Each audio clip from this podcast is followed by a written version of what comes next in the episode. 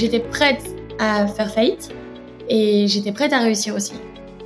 Et il lui dit voilà, on fait bien les deux dernières étapes, c'est-à-dire que on imprime en Italie et on, on crée entre la France et le Portugal.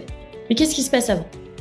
Là, euh, pour moi, la situation était tellement dramatique, j'étais enceinte de 8 mois, etc., que je me disais, bon, bah, j'espère que ça arrivera à personne. Et, et lorsque je me suis rendu compte que ça arrivait à d'autres personnes, je me disais que mon témoignage était important. Changer le monde, ça passe par changer la place des femmes et mettre en lumière les rôles modèles qui façonnent notre époque en créant une nouvelle économie.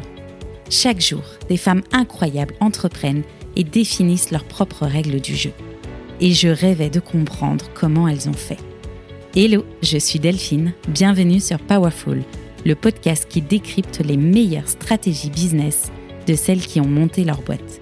Si toi aussi, tu as une idée folle à laquelle personne ne croit à part toi, alors abonne-toi, parce que tu n'es qu'à un pas de changer le monde et qu'on compte bien te filer nos meilleurs conseils pour que tu réussisses.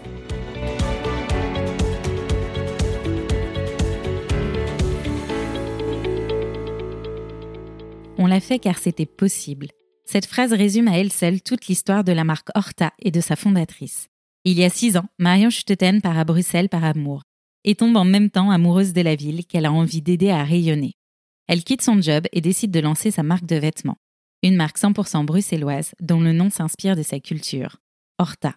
Pas de profil grandes écoles ni d'études de mode pour elle, mais une farouche envie de faire bouger les codes de l'industrie. Elle se lance avec deux pièces en stock et commence à partager son quotidien sur les réseaux. Parce qu'elle n'est pas du milieu, elle démarche des ateliers près de la Belgique, dans le nord de la France, et réalise qu'il est possible de faire du Made in France. Son mari Gauthier la rejoint dans son aventure en tant qu'associé, et ils se font la promesse d'être des game changers de l'industrie textile.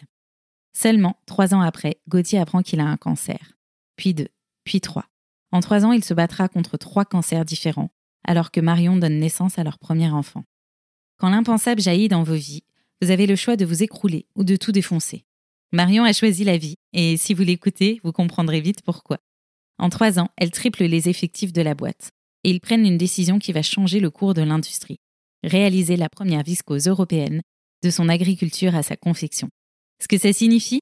Que jusqu'à présent, les tissus utilisés en confection ont tous des matières premières sourcées au bout du monde. Avec Horta la suite, la fibre de bois est issue d'une forêt en Autriche puis est tissé en Espagne et enfin imprimé en Italie. Un tissu 100% européen, parce que c'est possible. Et surtout, parce qu'avec Marion, rien n'est impossible. Cette audace, cet optimisme et son talent fou lui ont valu d'être nominée par le Bold Woman Award Belgium de la maison LVMH. Et je n'attends qu'une chose, entendre qu'elle a gagné le prix. En attendant, dans cet épisode, elle nous partage comment démarcher des ateliers quand on débute, pourquoi favoriser un business model digital en mode responsable Pourquoi incarner ou non la marque que l'on a créée Comment ont-ils créé une filière entière de l'agriculture à la confection? Comment gère-t-on ses priorités quand le pro est impacté par le perso? Et comment trouver des opportunités et de l'espoir quand tout semble s'effondrer Mais cet épisode, c'est surtout un concentré de mindset et d'énergie communicative par l'une des femmes les plus inspirantes que je connaisse. Vous allez avoir très envie de tout réussir.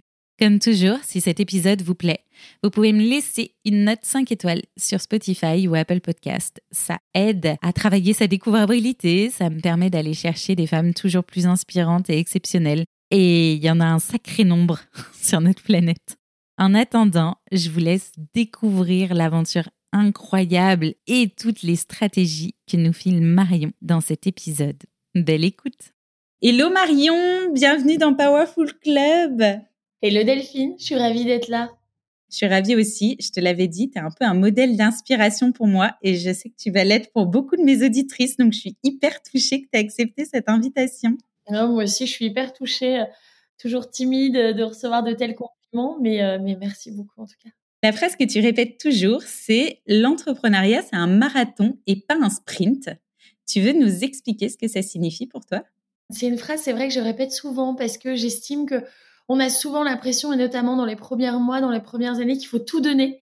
Et tout va se passer en six mois, un an. Et c'est vrai qu'il faut tout donner tout le temps. Mais en fait, euh, bah, après six ans de recul, moi j'ai six ans d'entrepreneuriat derrière moi, je me rends compte qu'en fait, il faut vraiment avoir l'énergie pour tenir sur la longueur. Et c'est souvent ce que je répète. Et donc, on a chacun nos techniques pour y faire face. Mais surtout, quand on se lance, et qu'on est plein d'entrain, il faut garder cet entrain déjà tout le long de l'entrepreneuriat et donc euh, trouver les clés. Et, voilà, ne pas se dire ça va durer six mois et, et non, en fait c'est parti pour des années. D'avoir une vision long terme presque. D'avoir une vision long terme. Alors c'est jamais évident, je trouve au début. Moi, on me disait souvent, euh, qu'est-ce que tu feras dans trois ans? Alors attends, je vais déjà voir si dans un mois, quand je lance mon business, euh, ça va tenir. Enfin, voilà, donc euh, on n'est pas obligé d'avoir une visibilité sur. Enfin, moi, j'avais pas de visibilité du tout quand j'ai commencé. Je commence à en avoir une. Savoir s'économiser pour tenir. Et tu as des techniques pour ça de ton côté? Faire ce qui et je pense que ça va parler à toutes les femmes parce qu'on s'oublie souvent, mais faire ce qui nous fait du bien. Alors moi, je suis pas team sport.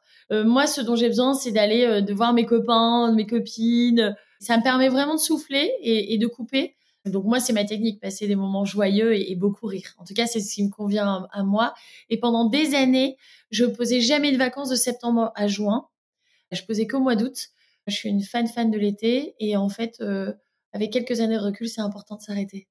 Ça va parler à beaucoup de monde parce que j'ai l'impression que septembre a été compliqué pour pas mal de monde cette année et j'essaye de pas mal en parler de ces sujets-là et du fait que c'est indispensable de prendre des breaks et d'aller faire des choses qui nous font du bien et de pas culpabiliser en se disant qu'on bosse pas sur sa boîte. Je trouve que quand on décide de prendre une journée off ou une semaine ou deux, peu importe, il faut l'accepter parce qu'en fait c'est pire. Alors si on culpabilise, alors moi c'est ce que je dis souvent, ne prenez pas. Enfin voilà, moi là je sais que j'ai 212 mails de retard. Bah, je sais que je pourrais pas prendre mon après-midi parce que j'aurai ça en tête. Donc, je vais régler mes 212 mails. Alors là, j'ai pas besoin de congé particulièrement ou de temps off, mais mais si j'en avais besoin, j'aurais peut-être fait une nocturne ce soir, enfin travailler tard, et euh, je me serais accordé ma journée demain pour souffler, de me dire c'est ma journée. Et personnellement, en tant qu'entrepreneur, moi, j'arrivais pas à m'arrêter, ou je me disais non, il faut que ça soit fait maintenant. Et quand il nous arrive un gros problème sur la tête, on doit s'arrêter. Et donc, des fois, la vie nous oblige à nous arrêter. Et moi, c'est un mindset que j'essaye aussi de me le rappeler. Donc, euh, c'est important. Et c'est pas parce qu'on va bosser, euh, on ne va pas travailler une journée ou une semaine en moins que le business va s'écrouler. Bien au contraire quand tu débutes Horta, tu décides de créer Made in Europe parce que c'est possible. Et ce message plein d'espoir et d'optimisme, je l'adore parce qu'il va un peu à contre-courant de ce qu'on entend parfois. On entend souvent le contraire, que c'est compliqué. Et j'adore cette phrase que vous répétez avec Gauthier en disant on l'a fait parce que c'est possible. Tu nous racontes pourquoi? Alors moi, euh, pour remettre en contexte, quand j'ai commencé Horta il y a six ans, quand j'ai créé Horta, je m'y connaissais pas du tout. Donc j'ai vraiment tapé sur Google euh, comment fabriquer une pièce, euh, où sont les ateliers, quels sont les ateliers, etc. Et donc j'ai rencontré, euh, moi je travaille avec une freelance en modéliste qui est Haïti, qui travaille maintenant à temps plein chez Horta, mais elle travaillait voilà à 4-5 heures par mois. C'était euh, la seule charge entre guillemets salariale que j'avais. Et là j'ai découvert dans un premier temps le Made in France euh, et ensuite le Made in Portugal dans un second temps 6 à 8 mois après. Et comme je m'y connaissais pas, j'ai vraiment tout découvert et je me suis vraiment rendu compte que c'était possible. Alors bien sûr, faire des pulls, par exemple, en France, en tout cas, dans les prix qu'on applique chez Horta, ce n'est pas possible. Mais faire du chaîne tram, faire des chemises, etc., euh, en France, c'est possible. Donc, c'est comme ça aussi que je me suis dit, OK, mon projet est viable et on va pouvoir le faire. Et c'est aussi possible, et c'est un peu mon combat, de dire, c'est possible de grandir, comme Horta l'a fait, et de conserver les mêmes usines. De grandir avec d'autres, mais de conserver les mêmes. Et ça, c'est important, et c'est aussi pour ça, à travers aussi des, phrases un peu fortes euh, comme celle-ci, mais également bah, sur nos réseaux sociaux. Sur mes réseaux sociaux, on peut trouver euh, toutes nos usines, on est transparent pour euh, dire on n'a pas de secret en fait, et en appliquant une marge euh, limitée. Tu disais au début, je tapais sur Google, c'était ma prochaine question de concrètement, tu as fait quoi au début quand tu as eu l'idée? C'est toujours un peu cette phase de se dire, ah, d'accord, très bien, je veux créer une marque, mais euh, je fais comment? Complètement. Alors moi, je suis une fan de to-do list, donc il faut, je suis pragmatique, donc comment monter une marque? Ok, j'ai envie de monter une marque avec des valeurs, etc. Donc j'avais un peu le brief en tête mais je m'y connaissais pas, donc j'ai commencé à chercher les usines. Donc moi, j'avais qu'une usine française qui m'a acceptée, qui se trouve dans le nord de la France et avec laquelle on travaille toujours. Et on a débuté comme ça. Donc je suis allée sur place, elle m'a expliqué que fallait que je trouve des tissus. Et en fait, c'est petit à petit. Euh, j'avais également très peu de moyens. Moi, j'ai mis 15 000 euros dans ma société. Je pensais tenir euh, des années. Et donc je me suis dit, il faut que je dépense le moins possible.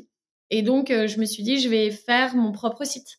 Et c'est petit à petit comme ça. Donc j'ai tapé, j'ai regardé, j'ai tapé sur Google quel site nous permet de monter un e-commerce. J'ai visionné des, des vidéos YouTube pendant des heures. Et voilà. Et petit à petit, ensuite, une fois qu'on a créé euh, l'e-shop, on a créé, on a vu les usines, se dire bah quel va être mon packaging. Et en fait, y aller étape par étape et en, en cochant les, la to-do list, ça permet d'avoir envie d'aller à la nouvelle étape et surtout en réussissant une première étape, ça nous donne la force et le courage nécessaire pour affronter la deuxième. Ouais, et d'ailleurs, c'est un mécanisme dans notre cerveau. Je l'avais appris à un moment. Ça s'appelle la boucle du progrès, qui fait que ton cerveau, quand il réussit une tâche, il est convaincu qu'il va réussir celle d'après. Et inversement, s'il la loupe. Et du coup, plus tu commences petit, plus tu as des chances euh, d'arriver à ta grande étape parce que tu l'auras décomposé. C'est exactement ça. Et, voilà. Et quand tu montes ta boîte, en tout cas, moi, quand j'ai monté Horta, je me suis jamais dit, euh, ça serait une grosse société, j'aurais des employés. C'est, je me disais, et si ça fonctionne pas? Je vais tout faire pour que ça fonctionne, mais si ça fonctionne pas, ben, si ça fonctionne pas, j'ai perdu mon job dans le milieu de la mode, ce qui n'est pas toujours évident à trouver. Mais euh, je suis prête à reprendre un job euh, alimentaire et, et, je sais aussi que, mais je l'aurais fait, j'aurais pas de regrets. Donc euh, j'étais prête à faire faillite et j'étais prête à réussir aussi. Mais j'avais mon mon plan B, mon plan C. Ça, je pense que ça m'a donné confiance. J'adore ce mindset. Qu'est-ce qui t'a donné envie de la créer cette marque? Pourquoi tu t'es lancée à la base? Oh, c'est mon mari. Moi, j'étais hyper contente en tant qu'employée. Enfin, j'étais épanouie. Euh, moi, j'ai rencontré God, j'avais 23 ans. Et c'est après euh, quelques années, il me voyait beaucoup, beaucoup travailler. Et il me disait, mais t'es faite pour l'entrepreneuriat. Lui était déjà entrepreneur depuis quelques années. Il a 6 ans de plus que moi. Donc, il était établi en tant qu'entrepreneur. Et il m'a dit, mais lance-toi, lance-toi. Moi, je dis souvent qu'il m'a planté une petite graine.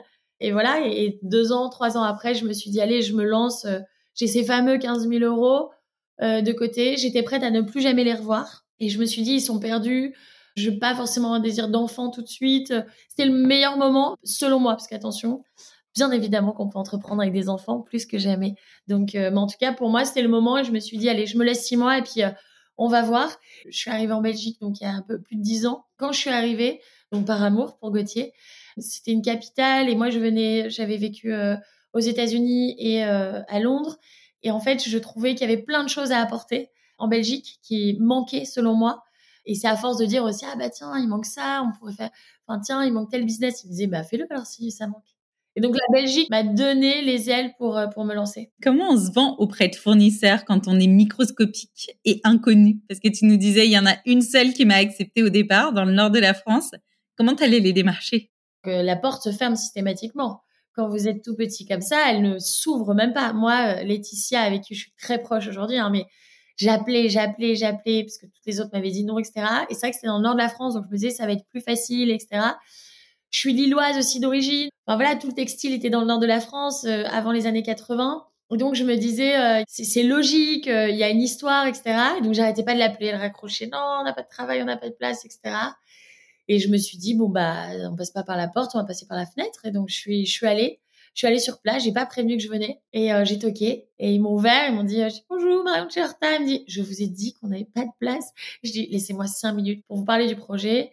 Et en fait, euh, voilà, et d'humain à humain, je parle le projet. L'humour aide beaucoup un peu pour apaiser un peu tout le monde quand on se connaît pas et être le plus efficace.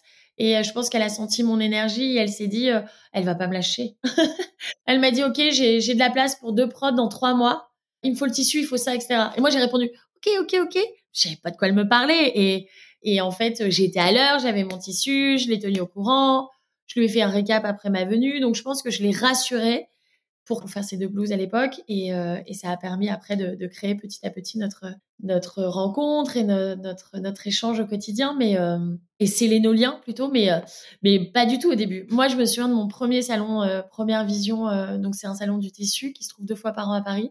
Et c'est là où on trouve tous nos tissus pour la plupart des, acteurs mondiaux dans le textile. Et la première fois que j'y suis allée, euh, j'avais fait mes premières cartes de visite, etc.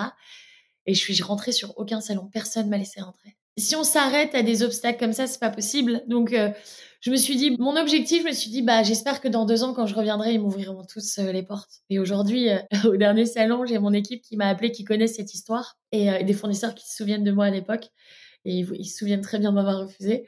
Et aujourd'hui, euh, les équipes euh, se font servir du champagne sur les stands, donc euh, donc c'est drôle et j'aime bien changer une situation, changer une situation compliquée en se disant ok, on va trouver une solution. Il y a toujours une solution.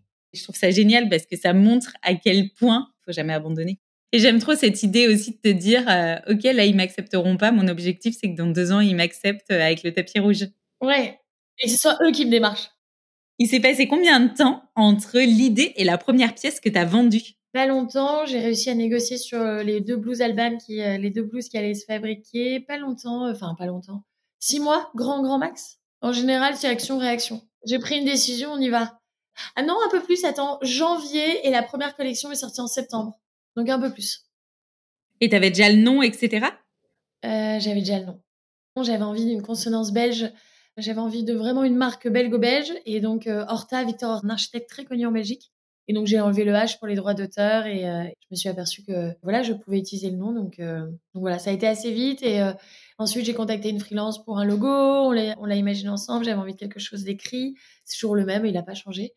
Et donc voilà, petit à petit, mais ouais, 6, 6, 7 mois. Tu vendu par le site internet, du coup, tu te souviens des premières ventes? Ouais, je me souviens de la première vente. Je me souviens de la première vente. C'était une amie anglaise. Et je me souviens que j'étais dans un chouette bar à Bruxelles et que j'ai reçu cette vente directement. Sur, bah, je le, je, voilà, c'était connecté sur mon téléphone. Et je me souviens de dire à mes copines, je dois y aller, je dois préparer des colis. J'allais déborder, j'en avais un et demi à faire.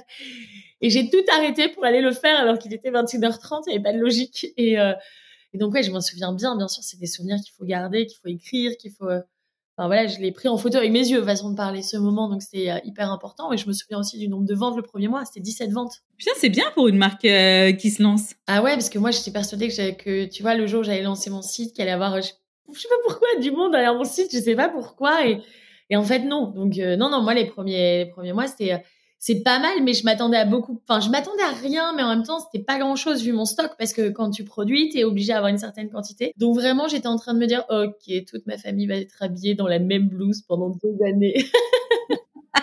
Écoute, vaut mieux en rire. Hein. vaut mieux en rire, mais tu vois, euh, moi, 17 ventes pour une marque qui est inconnue au bataillon, qui se lance from scratch du jour au lendemain, je trouve pas ça surprenant, quoi. Ouais, bon, il y avait quand même pas mal de copines hein, dedans. c'est toujours les copines au départ. Et c'est pour ça que c'est important de soutenir les projets, pas qu'en achetant, mais en likant, en commentant, etc. Et, et en soutenant les, les, amis, la famille, etc. qui se lancent. Du coup, ta première prod, tu l'as payée avec les 15 000 que tu as mis de côté. Exactement. Et euh, donc, 17 ventes. Et donc, moi, je travaillais dans la com avant, donc j'avais vraiment marqué sur les réseaux. Ça commence à être l'effervescence des réseaux sociaux et notamment d'Instagram. C'était l'arrivée toute première story. Et en fait, je me rendais compte, je m'étais rendu compte à travers mon expérience que les gens, les, clientes, la communauté avaient besoin de nouveautés assez régulièrement. Et donc, euh, j'avais une collection par mois. Donc, j'avais euh, trois pièces hein, dans les premières collections. Euh, ça a bien changé. Et donc, j'avais assez pour faire trois collections. Et donc, le premier mois, bah, compliqué. Je finance mes deuxièmes. Et en fait, je me dis, bon, il va falloir trouver une solution pour vendre ce stock et comment? Je me mets toujours à la place de la cliente et c'est un exercice que je fais quotidiennement. C'est de me dire, OK, comment moi, Marion, je vais découvrir cette marque bah, à travers les réseaux, euh, en faisant des pop-up stores. Donc j'ai commencé à démarcher pour faire des pop-up stores, alors qu'à la base, voilà, je devais être que en ligne, mais il faut adapter son business. Hein. Et donc je me suis dit, ok, mais moi, tu connais toujours pas la marque, donc pourquoi tirer à ce pop-up store? Parce que comment tu, tu en entendrais pas, tu en entendrais parler, pardon? Et j'ai contacté une marque de bijoux euh, trop cool euh, en Belgique. Et je leur ai dit, OK, je m'occupe de tout. Je loue le lieu, je trouve l'endroit, je m'occupe de la déco, je m'occupe de la com, etc. Ça vous dit de vous mettre avec moi. C'était, euh, voilà, des bijoux. Je trouvais que ça s'associait bien. Moi, à l'époque, j'avais 200 euh, abonnés. Elles en avaient 10 euh, 000. Et ça a été un pop-up qui a super bien fonctionné. Et, et puis, bah, te rendre compte que quand tu essayes quelque chose, ça fonctionne.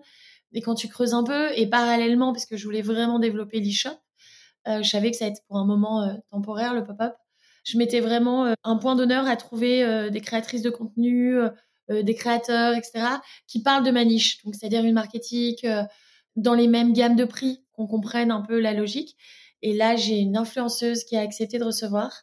Je pense que mon mail est parti au bonjour. Moi, j'envoyais toujours des, mails, tu vois, soit le dimanche soir où je sais que tout le monde est un peu connecté. Donc, choisissez mon moment. Est-ce que moi, si tu m'envoies un mail tel jour, oh, non, j'y arriverai pas, je serai débordée, puis il passe à la trappe. En fait, il répond jamais. Donc je, vraiment, j'ai réfléchi à chaque étape comme ça. Et puis, euh, ça a été un carton. Elle a montré les pièces et euh, il était sold out dans la journée. À la blouse Alban. Incroyable.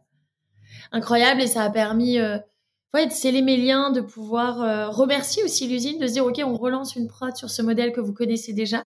Et donc, je pense que l'usine française, ça lui a permis d'avoir confiance en projet. J'adore parce que moi, je suis une grande accro à la stratégie et quand on t'écoute, on se rend compte à quel point en filigrane, c'est hyper important de penser le moindre détail pour être sûr de tomber au bon moment, au bon endroit. Tout à fait. Et puis, bah, moi, je, je, en parlais, là, je parlais avec l'équipe expérience client et j'étais en lien avec la logistique euh, ce matin.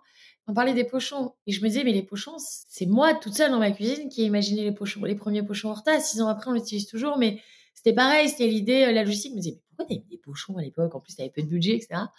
Et je disais, mais en fait, comme j'avais pas le lien avec la cliente, j'étais en ligne, je me disais, j'ai envie de créer un lien.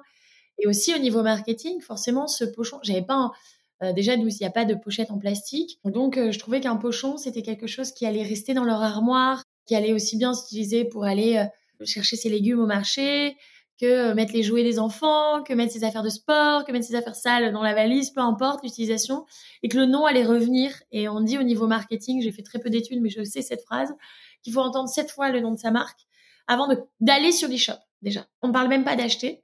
Et donc je me disais, ok, ça sera une manière, c'est pour ça que ça m'a tenu à cœur de broder, etc., que ce soit un pochon qui perdure euh, dans tout ce qu'on crée, mais voilà pour que la cliente, euh, voilà, voit de nouveau ce pochon, que au marché on voit le noir, voilà c'est plein de petites astuces et souvent on se dit oh, on fera ça quand on sera grand ou on fera ça quand j'aurai plus de moyens, mais pas forcément. Comment tu t'es structuré ensuite? C'est quoi les étapes? C'est par exemple dans le service, on te dit souvent que tu as différentes étapes, tu mets pas en place la même structuration quand tu veux arriver à 50 000 euros de chiffre d'affaires que quand tu veux arriver à 200, que quand tu passes le cap des 500, tu as des structurations différentes. Toi au début, tu as commencé pas à pas. Est-ce qu'il y a un moment donné où tu as senti que vraiment là, tu rentrais dans une phase de structuration si tu voulais faire passer un palier? Ah, moi, je suis allée au talent, hein, beaucoup. J'ai très peu anticipé. J'avais jamais fait de business plan. Je...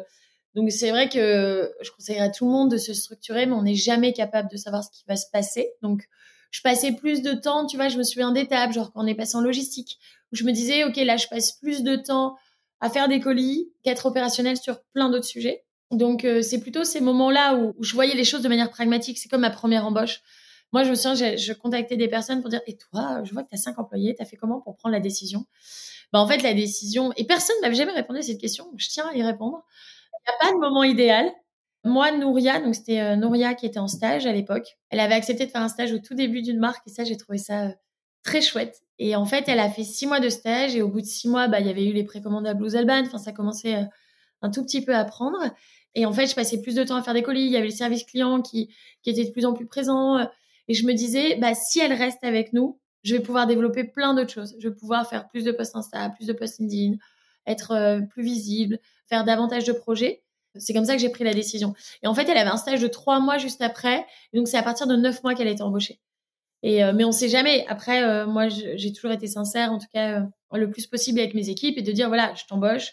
Je vais tout faire pour que ça perdure. Moi, là, j'ai une visibilité d'un an. Et puis, on verra comment ça se passe. Mais c'est vrai que je me suis dit, bah, c'est la personne idéale. Vous êtes côtoyé pendant neuf mois parce qu'au début, bah, tu tout seul avec la personne. Donc, il euh, faut savoir si ça match euh, psychologiquement. Ça doit être un vrai couteau suisse. Est-ce que ça lui convient, etc. Et c'était un vrai match. J'avais pas envie de passer à côté de ce profil. Donc, euh, donc voilà, on a signé le premier CDI. Et puis après, bah, c'est pareil. Hein, tu dis, OK, comment on signe un CDI Bah, t'appelles, tu vas sur place, tu prends des contacts. mais j'ai pas anticipé tout ça du tout. C'est problème. OK, le problème arrive, on trouve une solution. Ouais, mais tu arrives à l'anticiper quand même au bon moment, je trouve, quand je t'écoute.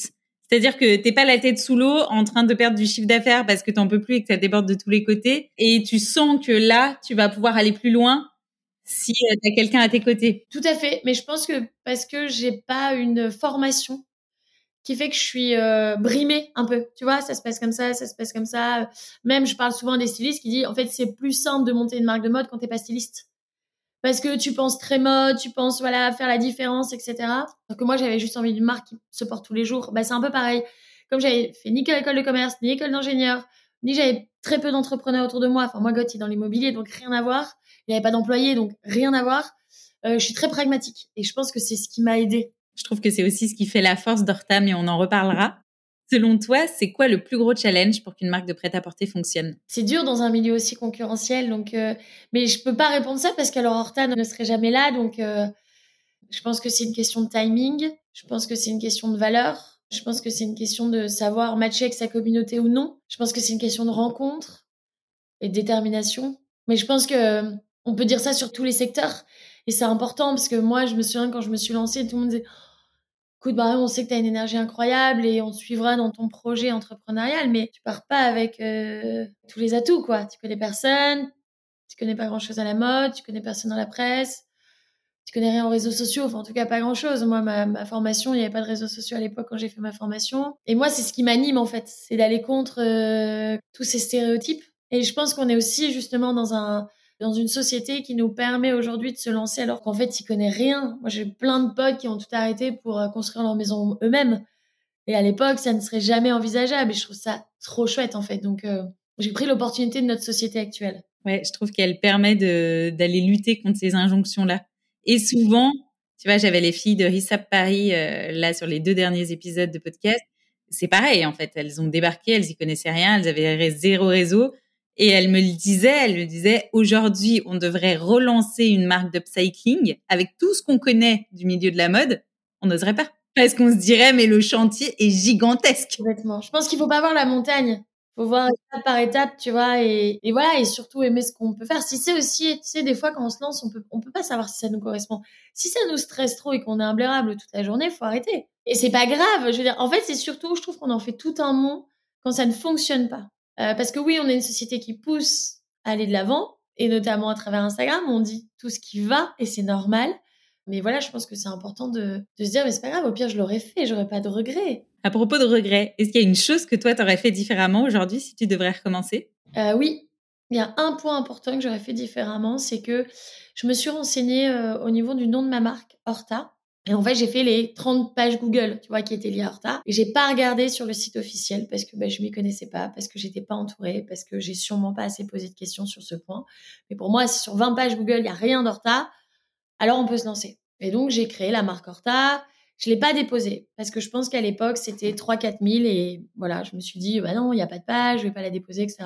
Et puis, il y a, euh, Horta avait euh, 3 ans et demi. On venait de faire notre entrée au printemps en semaine. J'ai reçu un, courrier recommandé un mardi matin, me disant que j'avais 15 jours pour enlever Horta de partout, en me demandant mon chiffre d'affaires et mes bénéfices. Alors, euh, j'ai fait le tour de mon quartier. et là, je me suis entourée et, euh, et, voilà. Donc, en fait, il faut enregistrer sa marque à l'E-U-I-P-O. c'est hyper important. C'est pas de l'argent gâchis. Euh, voilà, moi, c'est un procès que j'ai tenu pendant deux ans parce qu'en fait, c'était pas du tout une marque de vêtements. Parce qu'en fait, quand on dépose une marque, par exemple, il y a le restaurant Horta qui existe à Bordeaux, et bien évidemment, ils ont le droit. Et eux, c'était pas une marque de vêtements, mais c'était une marque euh, en Europe, mais qui confectionne une partie du vêtement et qui avait pris cette catégorie. Et donc, c'était pas euh, vraiment légal, mais voilà. Et, donc, euh, j'ai pris un très très bon avocat. Par contre, là, par contre, j'ai pas, voilà, j'ai appelé, j'ai dit qui est le meilleur avocat sur les droits liés à, la marque, etc. en Belgique. Et il m'a informé qu'on était en situation très complexe. Parce que moi, c'était hors de question. Parce qu'il me disait plan B. Je disais, mais il n'y a pas de plan B là, par contre. Il n'y a pas de plan B. Je garde mon nom. C'est, ça fait quatre ans que je me bats pour la notoriété de la marque. Donc, euh, on va gagner ce procès. Enfin, ce procès, en tout cas, ces, ces discussions. Parce qu'il voulait pas avoir de discussion la boîte en face. Parce que je trouve toujours qu'on peut s'asseoir autour d'une table et discuter. Même si on n'est pas d'accord pour échanger nos avis. Et on a gagné. J'aurais préféré euh, pour euh, notre la marque adverse, si c'est pas une marque, donc c'est pas du tout connu du grand public, euh, qu'on puisse discuter parce que je pense que chacun aurait fait des économies de temps et de stress. Donc voilà. Mais ça, donc ça, je l'aurais fait différemment. C'est très concret et déposer votre nom de marque. Ouais, je l'ai appris à la dure, ne serait-ce que par le podcast. Voilà. je l'ai pas déposé. Un mois après, quelqu'un a sorti un podcast du même nom et du coup, il a fallu que je rajoute pour des questions de. Moi, c'était même pas une question de me le faire changer, mais c'était une question que on allait se marcher dessus. En fait, si tu tapes le nom du podcast sur Spotify et que tu tombes sur l'autre, bah c'est pas bon. Non, c'est pas bon du tout. Et du coup, bah, j'ai rapidement compris que les histoires de, de, dépôt de nom, même pour des petits sujets, étaient finalement, euh, enfin, si c'est un projet dans lequel euh, tu comptes t'investir, tu as plutôt intérêt à le financer dès le départ et à t'assurer d'être protégé, quoi. Et notamment, nous appeler aussi un, un, avocat juste pour un conseil. Ça va, voilà, vous allez payer une demi-heure de conseil, mais euh, ça, souvent, on le fait pas euh, et, ça, c'est important. Ouais, bah sur la partie juridique, euh, c'est comme sur euh, toute la partie contrat où des fois, moi, je l'entends beaucoup, notamment sur la partie service, de bah, j'ai pas fait de contrat.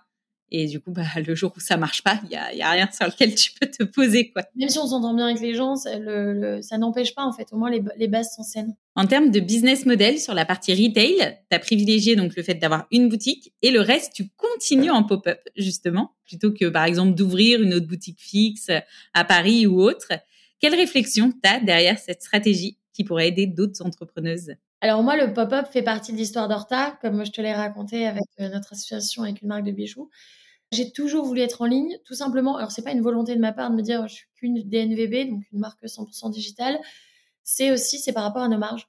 En fait, on ne peut pas se permettre ni de revendre nos marques à des concept stores, ni d'avoir des boutiques. En fait, c'est des frais euh, tellement importants. Bon, alors après, entre deux, on a bien grandi. Et donc, moi, il y a encore, euh, tu vois, on a ouvert la boutique euh, le 2 décembre 2022. Donc, ça va faire un an. Deux mois avant, je disais, je répondais à des interviews en disant jamais de boutique. Jamais. Pour l'instant, jamais. Et tu vois, il y a que les cons qui changent pas la vie, pareil. Et donc, c'est suite à une demande, en fait. Donc je m'adapte. C'est pour ça que je te dis pas de business plan. Je m'adapte à la demande. Ou en fait, au mois de juillet, on organisait toujours. Ça a toujours été euh, depuis que j'ai des bureaux. On vide les bureaux. Enfin, en tout cas, l'état, enfin le rez-de-chaussée. Hop, on amène les, équipes un peu plus haut. Et quand j'avais qu'un étage, parce que ça, ça m'est aussi arrivé, je vidais tout le bureau. Je mettais à la cave. Enfin voilà, je trouvais des systèmes. Et j'ouvrais mes bureaux en général, je faisais deux ventes par an. Et là, donc, on fait notre vente au mois de juillet. Je constate effectivement que c'est un carton plein. Pendant 10 jours, il a duré 15 jours ce pop-up. On a 300 mètres de fil pendant 15 jours. C'est incroyable, incroyable. La logistique nous, nous renvoyait des pièces tous les 48 heures. Enfin, c'était incroyable de voir euh, la clientèle belge au rendez-vous. Et, voilà, j'ai pas l'opportunité de me déplacer à chaque fois au pop-up. Donc, euh, ça fait, enfin voilà, ça fait chaud au cœur et, enfin voilà, ça donne sens à tout ce qu'on fait. Et surtout, j'ai connu les pop-up où je galérais et j'avais un client et demi par jour. Vraiment, je les ai vraiment, vraiment, vraiment connus. Et donc, euh, ça permet aussi, on est tellement dans notre, euh, dans notre routine que ça nous permet de voir euh, le chemin accompli. Et ça fait du bien de se coller une petite gommette. Et donc, suite à ça, je vois ma responsable retail qui s'occupait donc des pop-up stores et du printemps semaine à l'époque. Donc, on fait toujours un débrief après les pop-up stores. Et elle me dit, écoute, Marion, unanimement, un vrai carton, comme tu le sais, mais une cliente sur deux demande quand est-ce qu'on ouvre une boutique je me dis, euh, tu crois? Elle me dit, non, mais vraiment, la cliente, elle n'ose pas passer commande. Enfin, vraiment, c'est quelque chose qu'elle tienne, elle tienne vraiment à cœur. Et je me dis, en fait, si on ouvre une boutique, la plus logique, ce serait ouvrir à Bruxelles. C'est notre fief, c'était ce qui nous paraissait euh, cohérent. Et on finit notre réunion à midi et demi. Je lui dis, tu fais quoi pour un post déj? Elle me dit, je sais pas, je vais me chercher à manger. Je dis, ça te dit pas, on prend un sandwich on va se, on va se balader à du Louise. Elle me dit, ouais, grave. Et on a trouvé la boutique ce midi-là. Et en fait, voilà, on a vu deux, trois espaces libres. On s'est dit, en marchant, on s'est dit, bah, si on veut être quelque part, c'est à Louise parce que bah c'est le choix de quartier, etc. Et puis euh, hasard de dingue. En fait, la boutique était gérée par une agence immobilière. Ma responsable retail venait d'être locataire par cette agence. C'était super bien entendu avec. Donc, et moi, je crois vachement aussi. Et en fait, en tout cas, faut les écouter. Je me suis dit, c'est un signe. On y va. On était déjà, je pense, une vingtaine chez Horta. Donc là, par exemple, j'ai appelé ma directrice financière en disant, bon, j'ai un truc à te dire, assieds-toi. j'ai repéré une boutique. Je la visite dans 48 heures. Est-ce qu'on peut se prévoir un business plan et un moment pour en parler? Et donc, c'est comme ça que ça s'est fait. Donc, on a ouvert notre première boutique. On voulait faire les choses bien. Donc, on veut pas se précipiter et ouvrir plein de boutiques. On veut que ça ait du sens. Et en fait, on teste notre marché. En fait, nous, c'est test and learn. On n'a pas de fonds d'investissement derrière. On veut faire les choses bien et on veut pas. Euh, le nombre de business, le nombre d'entrepreneurs que j'ai rencontrés qui ont ouvert 20 boutiques dans l'année et qui, être l'année d'après, font marche arrière, c'est hors de question. Enfin voilà, ça peut arriver à tout le monde mais j'apprends de ce que je vois et de ce que j'entends. Donc, je veux vraiment tester et approuver. Et par exemple, chance de dingue, et c'est pour ça aussi que j'ai signé cette boutique, c'est quand tu signes une boutique, tu signes en général un bail de 9 ans, en tout cas en Belgique. 9 ans. Mais moi, jamais j'aurais pu signer un bail de 9 ans, j'aurais été trop stressée. Hasard de dingue, la grande marque, la grande ancienne qui nous précédait, venait de quitter le bail, mais en fait sans finir son bail. Et donc, il me dit, en fait, il y a encore un bail d'un an. Donc, vous pouvez louer la boutique que pour un an. Et même si j'ai fait des travaux faramineux, je l'ai loué que pour un an à la base. Et quand on me demandait, elle est fixe, je disais oui, enfin bon, ça dépend du résultat de l'année. Et, bon, là, je viens de signer pour 9 ans. Mais, euh, mais euh, bah, test and learn. En fait, Horta n'est pas au-dessus de tout ça. Et c'est souvent ce qu'on pense, qu'est-ce que j'entends. Et donc voilà, je ne prends pas de risque euh, incommensuré. C'est hors de question. Voilà. Je, donc, donc je teste encore, mais, mais le retail là, va arriver chez Horta. On a énormément de demandes, donc ça va arriver. Et, Mais on prend le temps et on veut bien faire les choses. Parce que parce que si on, se demande, on, fait des tests, par exemple, je sais pas, des, des, villes qui fonctionnent bien, on revient une fois, deux fois, trois fois, on teste euh, est-ce qu'en été ça fonctionne aussi, bien qu'en hiver? C'est hors de question que j'ouvre une boutique, que j'embauche des CDI et qu'ensuite, après, je dois leur dire qu'on ferme la porte. Donc, euh, donc tout doucement. Mais je continue à fond les pop-up. Et en même temps, ça me permet aussi d'ouvrir des nouveaux pays. On vient d'ouvrir le Luxembourg. Là, ça y est, il est terminé depuis aujourd'hui. Là, l'équipe est en train de remballer. Je les avais euh, juste avant le téléphone. Et donc, ça me permet de tester des nouveaux marchés. Donc, moi, j'adore cette solution il y a une flexibilité en fait dans cette solution-là. C'est exactement, c'est une flexibilité. Alors, je pense qu'au bout d'un moment, il faut, faut signer. C'est pour ça qu'on a ouvert cette boutique. Et ça permet aussi de pas être tout le temps là et de recréer la surprise avec la cliente aussi. Et surtout, ça nous permet d'être euh, en lien avec elle. Et nous, c'est euh, fondamental. Alors, tu as sa force incroyable, tu viens de le dire, le lien avec la cliente, c'est la communauté, la transparence avec laquelle vous communiquez loin de l'image de la fondatrice inaccessible qu'on voit souvent, notamment dans le domaine de la mode. Et je connais bien ce milieu-là. Toi, au contraire, euh, tu as eu cette approche d'être ultra proche de ta communauté. C'était quelque chose que tu avais dans la tête dès le départ? C'est quelque chose qui s'est construit au fur et à mesure? Pas du tout. Ouais, ça s'est vraiment construit au fur et à mesure. Je vais dire tout simplement problème-solution. C'était l'arrivée des stories. Et moi, je me disais, donc, euh, bah, forcément, tu fais de la veille concurrentielle, mais c'était toujours des images hyper léchées, etc. Mais en fait, moi, je pouvais pas. J'avais pas les moyens de me prendre en photographe, donc c'était moi qui faisais les photos à moitié sur moi, tu vois, en mode selfie sans voir mon visage, parce que pendant longtemps, on n'a pas vu mon visage. Et je le précise parce qu'on se dit souvent, mais moi, j'ose pas montrer en story, moi, j'aime pas faire ci. Mais moi, pendant, je pense, deux ans et demi, on n'a pas vu mon visage. Hein. Et donc, euh, on peut se lancer. Voilà. Même quand on a des, des problématiques comme celle-ci, parce que j'ai rencontré les mêmes. Et donc, il fallait alimenter ça. Les stories, communiquer avec les personnes bah, il fallait montrer le quotidien. Et en fait, j'ai commencé à montrer le quotidien, de montrer euh, donc au début, bah, c'était au début, on y va un peu soft. Voilà, l'arrivée au bureau, bonjour, ah, le café. Enfin, alors aujourd'hui, on voit beaucoup ça, mais je parle de ça il y a six ans. Ah, bah, je prépare les commandes, euh, faire un accéléré sur mes commandes, etc. Et en fait, j'ai commencé à voir que ça plaisait vachement. Et, euh, là, j'ai commencé à m'éclater parce que le dimanche, la compta, où ça te saoule la compta, ça saoule tout le monde, quoi. Bah, il faut le dire. Et en fait, ce côté, cette valeur de transparence a commencé comme ça parce que je l'ai pas du tout anticipé, c'est parce qu'en fait j'avais rien d'autre à montrer, j'avais pas de belles photos, je pouvais rien montrer, j'avais pas de responsable com, j'avais pas, tu vois, j'avais pas tout ça, donc il y avait moi et moi-même. Donc euh, je montrais ma tenue euh, horta euh, de la journée, euh, quand il y avait des précommandes, bah je communiquais, je repartageais, enfin voilà, mais en fait c'était ma seule manière de communiquer. Et c'est lorsque j'ai vu les réactions qu'après je me suis adaptée, j'ai vu que bah telle story plaisait plus, telle story plaisait plus. Donc, euh, mais test and learn. Et en fait, ça change encore aujourd'hui beaucoup. Les réseaux sociaux n'ont jamais autant évolué que ces derniers mois, je trouve. Bah, encore une fois, je suis en test and learn tous les mois. Donc, euh, j'avais pas du tout une volonté de me montrer derrière. Mais encore une fois, je sais pas qui j'aurais montré. Puis tu vois, j'avais deux blouses. Donc, as vite fait le... tu vois, tu fais une blouse un lundi, une blouse un mardi, tu te dis, bon, le mercredi, je vais peut-être les saouler encore en parlant de ma blouse alban. Donc, euh, c'était ma manière de communiquer. C'est la meilleure histoire que j'ai entendue. non, je rien n'était prévu. rien n'était prévu, mais c'est surtout que c'est la réalité de l'entrepreneuriat pour à peu près 9 personnes sur 10, parce qu'au début, il y a, personne à part toi sur ta pauvre table. Tu veux, je me la pète auprès de qui? Tu vois? Et voilà, elle pas se prendre trop la tête et, et des fois, je demande à mes copines, ça va, pas trop ridicule et tout. Ils disaient non. Et, et maintenant, j'ose faire depuis. En plus, ça fait pas longtemps. Ça fait six ans que je suis sur les réseaux. Ça fait euh, trois semaines que je fais des facecam. Ne pas se prendre la tête. Et puis, de toute façon, c'est story qui dure 24 heures. Prendre du recul par rapport à tout ça. Au début, tu le disais, tu incarnais très peu la marque, dans le sens où tu te montrais pas, tu te montrais toi ce que tu faisais, mais tu montrais pas forcément ta tête.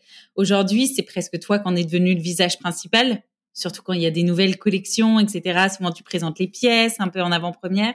Qu'est-ce qui t'a amené à prendre ce virage et qu'est-ce que tu penses que ça amène à une marque de l'incarner par sa fondatrice Alors, je vais te répondre qu'encore une fois, c'était pas une stratégie. Que je suis devenue le visage à la marque, bah, encore une fois, parce que j'étais seule. J'avais pas forcément envie d'incarner ma marque. J'avais plus envie de montrer ce qui se passait derrière. Parce qu'en fait, moi, quand j'ai découvert les usines, je m'y connaissais tellement pas que quand j'ai découvert ça, je me suis dit, mais le monde entier doit savoir que c'est possible de faire dans le nord de la France. Enfin, en tout cas, les chaînes et trams, etc. Parce qu'encore une fois, faire très attention à, à ce qu'on produit selon les pays, etc quand je passais des après-midi à l'atelier, parce qu'à chaque production, j'y allais, etc., avec les couturières, tout ce qu'elles me racontaient, euh, je me rendais compte aussi qu'on était à côté de grosses enseignes et je me disais, mais j'ai envie de montrer ça, j'ai envie de montrer parce que c'est des gens aussi passionnés. Et comme j'ai jamais pu rentrer dans le milieu de la mode parce que j'ai voulu rentrer dans des très belles maisons euh, euh, lorsque j'ai cherché une alternance ou autre, et en fait, on m'a jamais laissé rentrer. Et, et j'avais envie de savoir comment ça se passait, et donc je me suis dit, mais moi, c'est ça dont je suis curieuse. Moi, j'appelle souvent ça euh, l'effet euh, télé-réalité. T'as envie de savoir ce qui se passe derrière, t'as envie de... Alors aujourd'hui avec les réseaux, mais il y a six ans encore une fois, il n'y avait pas tout ça, tu vois. Il n'y avait pas les gens de télé-réalité sur les réseaux, et, etc. Et donc j'avais envie de montrer comment ça se passait derrière. Donc c'était plutôt mon côté curieuse. Je leur disais, mais je vais, je vais les emmener avec moi. Bah voilà, les retours des clients disaient, ah, c'est trop intéressant de voir comment ça se passe, etc. Et donc euh, ça s'est fait petit à petit. Pendant un moment, on ne voulait plus que je sois l'image de la marque aussi, parce que j'ai une vraie volonté qu'Horta vive sans moi je suis comme toutes mes collègues en fait. Donc aujourd'hui, on est tellement à construire et, à tellement travailler pour que cette marque monte avec les mêmes valeurs que j'ai envie de mettre tout le monde en avant. Donc il n'y a pas particulièrement moi. Mais voilà, c'est mes responsables com et réseaux sociaux qui m'ont dit, bah, on monte les fringues parce que sur toi, on a des, des réponses. Enfin, les, gens aiment bien voir sur toi, on a une demande. Donc quand il y a une demande, bah, on y fait face. Et, euh, et je pense que je représente la vraie vie. Euh, je suis pas la stéréotype de la fille euh, photogénique, etc. Donc je pense que ça permet à notre communauté de d'avoir l'effet miroir et donc de voir les vêtements sur une vraie fille tous les jours. Et c'est aussi pour ça qu'on a, qu'on a mis ça en place et c'est aussi pour ça qu'on a les essayages sur les filles de la team. Aller au sens contraire de ce que font les autres. En tout cas, les grandes marques, parce que moi, quand je suis arrivée sur le marché, on était très peu de marques euh, digitales. Il va falloir se faire connaître autrement. Donc, c'est plus un constat et de voir que ça fonctionne et que les gens aiment. Et puis, bah là, je voyais que ça plaisait sur les blogueuses. Pourquoi ça plairait pas sur des gens inconnus? Donc, euh, voilà, petit à petit. Mais on change, euh, voilà, on fait évoluer notre, notre manière de faire et notre façon de penser toutes les semaines. Et puis, je trouve que ça va bien aussi avec l'image de ta marque parce que même les vêtements Horta, pour moi, ils habillent justement cette fille de tous les jours. Complètement. Tout à fait. Et c'est pour ça que ça paraissait euh, logique et vraiment, ça s'est fait naturellement. En fait, il n'y avait pas de stratégie. En termes de communication, ton histoire personnelle avec la maladie de Gauthier t'a aussi quelque part forcé à un moment donné à prendre la parole et à amener plus de transparence sur ce qui se passait dans ton quotidien. Je sais qu'il y a beaucoup de personnes qui dealent avec des difficultés en ce moment dans leur boîte, soit du côté perso, soit du côté bro, avec une boîte qui est sur le point de fermer. Comment toi, tu as pris la décision de partager pour de vrai cette partie du quotidien et cette vulnérabilité? Gauthier est tombé malade de sa première leucémie en mai 2020 et j'avais annoncé ma grossesse. Parce que, bah, encore une fois, y avait pas, on n'avait pas anticipé cette annonce de grossesse, mais on s'est dit, ça commence à se voir. Et on a fait ça le 24 décembre en dehors des sorties de co, etc. Et on a, on trouvait que c'était une merveilleuse Noël à danser euh, le jour de Noël. Et donc, ça s'est fait comme ça. Donc, j'annonce ma grossesse. Et euh, quelques jours avant l'annonce de la leucémie, les clientes commençaient à dire alors Marion, elle a accouché, on la voit plus trop sur les stories, donc je continue à venir au bureau. Et donc on avait lancé des sondages. Alors quand est-ce que Marion accouchera euh, est-ce que vous croyez qu'elle va accoucher à l'hôpital ou au bureau? Euh, Voilà, et c'était un peu des private jokes comme ça parce que bah elle faisait partie du quotidien d'Hortan. Enfin, on les emmenait avec nous. Donc, euh, et lorsque euh, Gauthier est tombé malade, au bout de dix jours, le temps d'accepter la nouvelle, en fait déjà c'était toujours moi qui tenais le compte. Il n'y a pas eu de story pendant cinq jours. Donc on commençait à recevoir des messages en disant ça va, etc., etc. Tout va bien, c'est rare. Enfin, c'est jamais arrivé. Je pense dans l'histoire d'Horta parce que notre communauté est très présente. Encore de manière très pragmatique, je me suis dit mais on n'a pas à avoir honte de ça en fait on peut en parler. C'est une situation qu'on va vivre pendant longtemps, puisque c'est un traitement qui entraîne des mois d'hospitalisation. Donc je me voyais pas mentir au début plusieurs fois pendant la semaine. Je me suis dit allez, je vais mettre une story parce que bah aujourd'hui on a plus d'images, etc. sans me montrer. Mais en fait j'avais l'impression de mentir à ma communauté et ça me dérangeait vraiment. Et donc j'ai décidé de faire un post. Vous voyez juste la main de Gauthier, la mienne, avec un gant parce que j'avais pas le droit de, le toucher avec. Euh, voilà, j'avais une protection particulière pour, pour, aller dans sa chambre. Et donc j'ai juste euh, mis un post où j'ai pas dit que c'était une leucémie. J'ai pas utilisé le mot cancer. J'ai utilisé une maladie qui allait l'entraîner dans une chambre stérile. Donc certaines personnes ont compris. Et en expliquant voilà que, que c'était un moment très particulier, etc. Mais voilà, pour ramener les choses, mais c'était pas au centre des stories. Pour te répondre de manière euh, très factuelle, c'était de me dire euh, j'ai toujours tout partagé. Il faut le partager. Et, même quand ça va pas, ou par exemple, je prends ton exemple où euh, depuis quelques mois, et c'est quelque chose qu'on entend très peu parler, euh, l'entrepreneuriat prend un gros coup, les startups prennent un énorme coup actuellement et c'est très compliqué et ça fait peur à tout le monde. Et je pense que si on n'a pas envie de le dire parce qu'on n'a pas envie de montrer ses faiblesses entre guillemets parce qu'en fait ça devient une faiblesse personnelle, euh, ses stress, et eh ben on peut mettre une story en disant voilà si vous avez envie de nous soutenir en fait un like, un commentaire. En fait ma dernière parution elle se voit pas. Toi qui regardes ces stories, c'est comme ça que tu pourrais nous aider. Voilà à travers des petits messages comme ça ça aide et, voilà moi on n'en a pas reparlé après de la maladie. On a annoncé mon accouchement euh, sur le compte perso mais j'ai pas dit voilà que je pense que j'ai dit que Gauthier avait pu être là quelques minutes pendant mon poste mais pas plus en fait. Et je pense que mon premier poste où j'ai expliqué que on était à la 32e chimio etc je pense que c'était au bout de trois mois. Donc en fait je l'ai fait euh, petit à petit mais j'ai très peu parlé de la maladie à la première leucémie et j'ai répondu à un podcast. Et j'ai trouvé que c'était ça se mettait bien parce que j'avais plein de questions parce que mais même les copines de copines elles me disaient comment elle a accouché? Comment ça s'est passé? Parce qu'on annonce une nouvelle et quelle est la suite? Et je comprends cette curiosité, c'est pas une curiosité mal placée, c'est normal. On se pose des questions. Et c'est lorsque aussi j'ai commencé à recevoir des messages euh, en disant j'ai vécu la même chose que vous. Là, euh, pour moi, la situation était tellement dramatique, j'étais enceinte de 8 mois, etc., que je me disais, bon, bah, j'espère que ça arrivera à personne. Et, et lorsque je me suis rendu compte que ça arrivait à d'autres personnes, je me disais que mon témoignage était important. Il l'est c'est une des premières questions que je t'avais posées. Est-ce que tu voudras en parler ou pas par rapport à la partie entrepreneuriale? On va dévier parce qu'on sait, ces choses de la vie, en fait, ça peut tous nous tomber dessus à un moment donné. Et de savoir comment d'autres personnes ont dealé, quand toi, tu es au plus bas, ça te permet de te dire que c'est un peu ce qu'on disait tout à l'heure, de prendre une étape par une étape et de se dire, OK, je peux peut-être commencer par ça et de se raccrocher à quelque chose quand ton esprit il est plus capable de réfléchir sur euh, bah, comment je fais, en fait. Tout à fait. Et j'aurais voulu en, dire beaucoup plus. Mais le temps me manque. mais je trouve ça hyper important et surtout de montrer quand ça va pas. Et, et ça, c'est important. Voilà, j'aurais aimé le faire davantage. Quand on s'en est parlé la première fois et que je t'ai dit que pour moi, à ce niveau-là, tu étais une source d'inspiration infinie et que je me demandais comment tu avais réussi à gérer une boîte, puis c'est pas juste gérer une boîte, c'est-à-dire que tu l'as fait croître pendant ces trois années. Tu m'as répondu, je sais pas comment j'ai fait, mais de toute façon, j'avais pas le choix, donc quand t'as pas le choix, tu fais. Complètement. Et tu m'avais expliqué que la veille du départ de Gauthier à l'hôpital, tu avais décidé qu'il y avait qu'une seule option possible et que c'était la vie. Tout à fait. La vie n'est pas une option. Alors, on a eu euh, depuis deux autres cancers qui sont arrivés. Euh, que, enfin, Gauthier a été atteint de trois cancers en trois ans. Et c'est vrai que, alors, ce qui m'a aidé, en fait, tu as deux manières de voir les choses dans la vie. Et ça peut paraître très bizarre, mais j'ai eu un flash ce jour-là. Quand Gauthier m'a appelé pour m'annoncer que c'était une leucémie, parce que moi, je l'avais déposé aux urgences, et donc c'était un cancer en stade très grave. En fait, la première chose qui me suis venue à la tête, c'est pas c'est quoi cette nouvelle C'est quand j'ai raccroché, le coup de fil a été très succinct. Je me suis dit, «Oh, mais comment tu fais pour survivre à un appel quand on t'appelle et on te dit qu'il n'y a plus de solution, que c'est fini? Un accident de voiture, une crise cardiaque. Hein. C'est très bizarre, mais j'ai tout de suite cette pensée et je me suis dit, on a une chance de dingue. Alors, entre guillemets, mais en fait, pour moi, mon mari, oui, il n'allait pas mourir. Donc, alors oui, le cancer, c'est grave, mais donc, on a de la chance, on est en Europe, on va pouvoir se faire soigner, on avait un traitement, et donc ça va être dur, parce qu'en plus la situation n'est pas idéale. Et en fait, tu as deux manières de voir les choses. Et je pense que ça a été ma, manière de me défendre, et je pense que mon corps, le corps humain est, vraiment incroyable. Je pense que mon mindset et le corps humain, mon corps humain m'a protégé pour faire face à ça. Parce que si je m'écroulais, il n'y avait personne. Donc c'est pas possible de s'écrouler. J'ai tout tenu et, j'ai décidé de voir les choses euh, d'une certaine manière et ça m'a vraiment aidé ça m'a vraiment aidé. Je me suis dit, euh, voilà, on a fait beaucoup d'humour malgré une situation euh, catastrophique pour se dire, allez, enfin moi je me souviens de mes copains quand ils ont su qu'ils étaient en chambre stérile, ils disaient bon allez God c'est bon, il y a une nouvelle PlayStation qui vient de sortir, on te la fait livrer, au moins elle va pas t'embêter, tu vas pouvoir jouer tranquille. Enfin, on lui a vraiment livré la PlayStation, mais pour trouver des astuces moi, j'adore avoir mon mari à côté de moi. Je fais, mais voilà, je, je, je, travaille avec mes côtés, etc. Moi, je l'emmenais partout en FaceTime. Il y a plein de fois, il me disait, mais laisse-moi tranquille. Et je disais, non, non, tu fais ce rendez-vous avec moi. Il disait, non. Je disais, si, t'as pas le choix.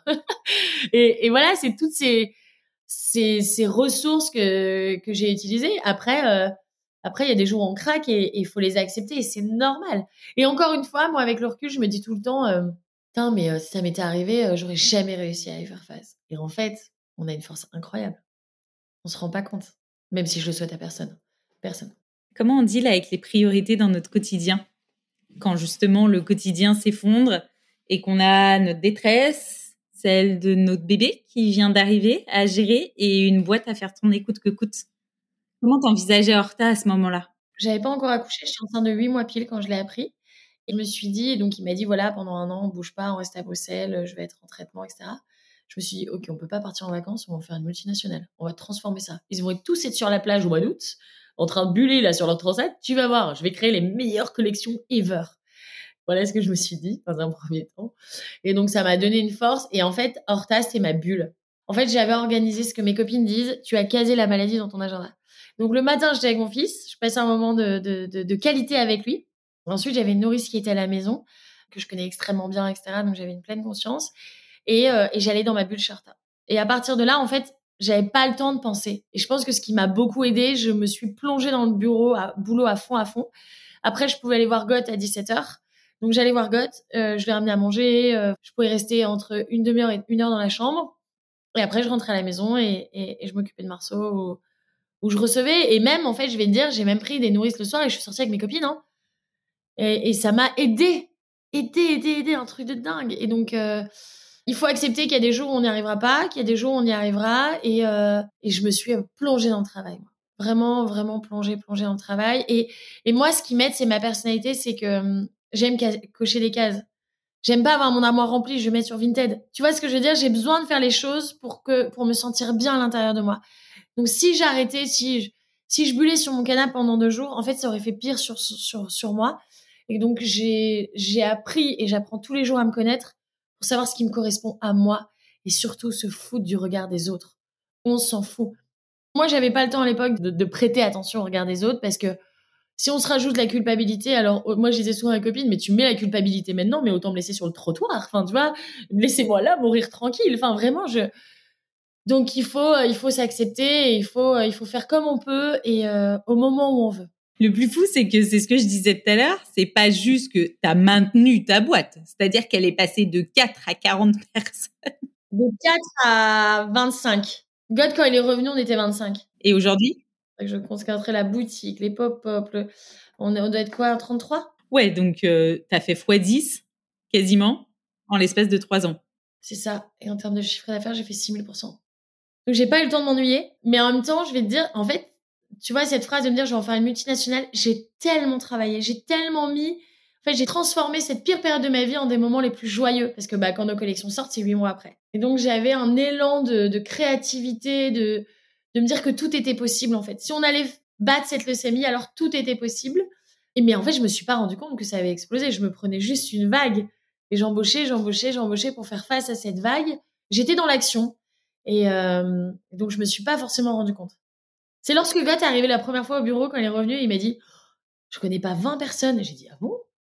Et là, je m'en suis rendu compte. Mais puis c'est incroyable d'avoir le projet. En fait, je vivais la pire période parce que mon mari était entre la vie et la mort, et en même temps la meilleure quand tu montes ta boîte et qu'elle est en train de fleurir avec des, tes valeurs et tu, donnes plus de travail à des usines que tu as vu vraiment dans la merdasse pendant des années, tu vois, parce que c'est compliqué d'avoir de, une usine en Europe actuellement. Depuis longtemps, ça fait 40 ans depuis la, mondialisation. C'est compliqué, on se bat contre tout. C'est incroyable. Et donc, c'était jamais assez. Ok, on va, on va faire plus, on va faire mieux, on va aller encore plus loin. Donc, euh, donc je m'éclatais et ça me permettait d'être, euh, je pense, euh, très épanouie malgré la situation. Tu parlais de moments joyeux, justement. C'est quoi les moments les plus beaux que tu gardes de cette période-là? Mon accouchement, l'arrivée de notre fils, forcément. Malgré que, bah voilà, Gauthier a pu rester 15-20 euh, minutes. Pourtant, euh, au début, je me suis dit, mais je ne peux pas accoucher seule, en fait, c'est pas possible. Et une fois que j'avais compris que ne pourrait pas être là, euh, en tout cas par normalement, etc., je me suis dit, mais en fait, c'est juste me voir pousser, me voir me plaindre, autant que je préfère qu'il soit là pour les 30 premières années de, son fils, quoi. Enfin, tu vois, qu'il voit grandir. Et donc, si c'est quelques heures, voilà. Donc, c'est toujours une manière de voir les choses. Après, c'est facile à dire. Hein. J'ai beaucoup pleuré parce qu'il allait pas être là, attention. Hein.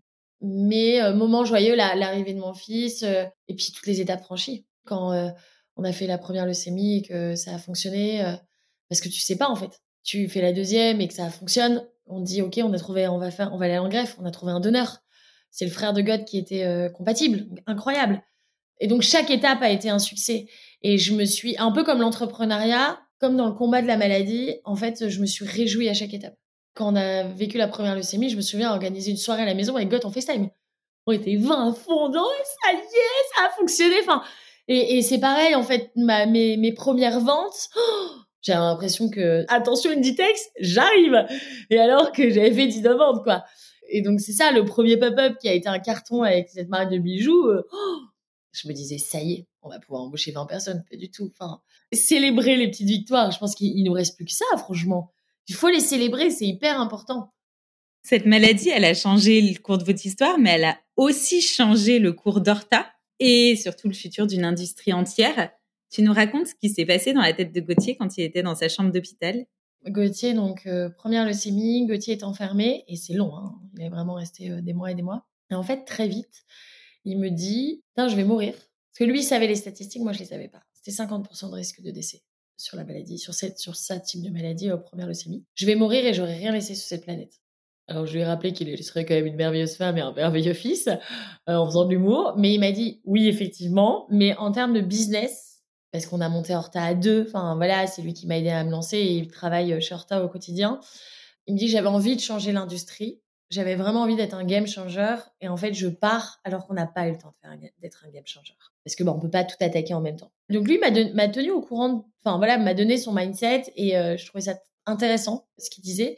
Et en fait euh, parallèlement il a commencé et puis c'est vrai que nos fournisseurs de tissus avec qui on est très proches nos usines on, l'ont appelé en disant God on est là. Euh, si vous nous appelez si enfin on pense à toi. Et c'est ça qui était cool dans notre entourage c'est qu'il n'y a pas eu de tabou en fait. God il faisait beaucoup d'humour dans les premières semaines, par exemple, un exemple, on avait dit le prénom Marceau à personne.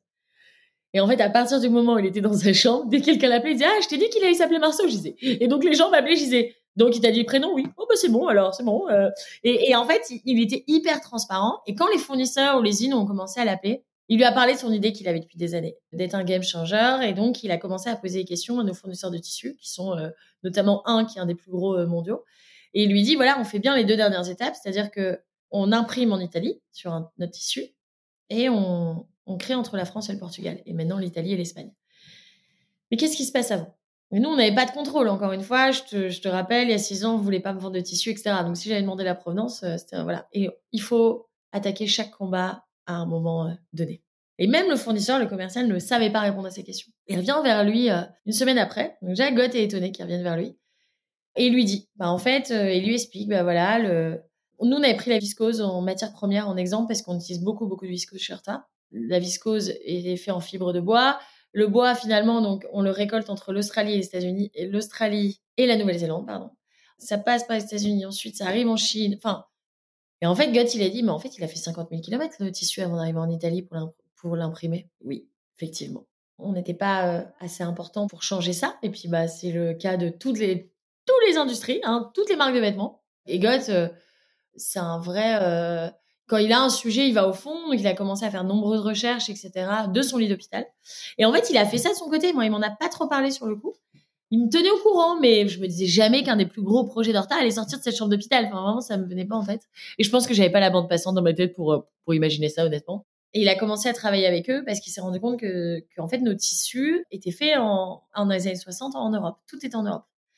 Et il s'est rendu compte que toutes les usines encore existaient, la plupart, et en fait, il fallait juste les connecter entre elles pour créer cette première viscose européenne. Et Gott, il a ce caractère où il parle pas avant que ça soit fait. Donc en fait, il l'a fait de son côté, des centaines de rendez-vous, des réunions, des emails, etc. Au moment où il s'est senti pas bien, parce que bah, à partir d'un moment, Gott n'était plus capable de décrocher au téléphone, de parler, etc. à qui que ce soit.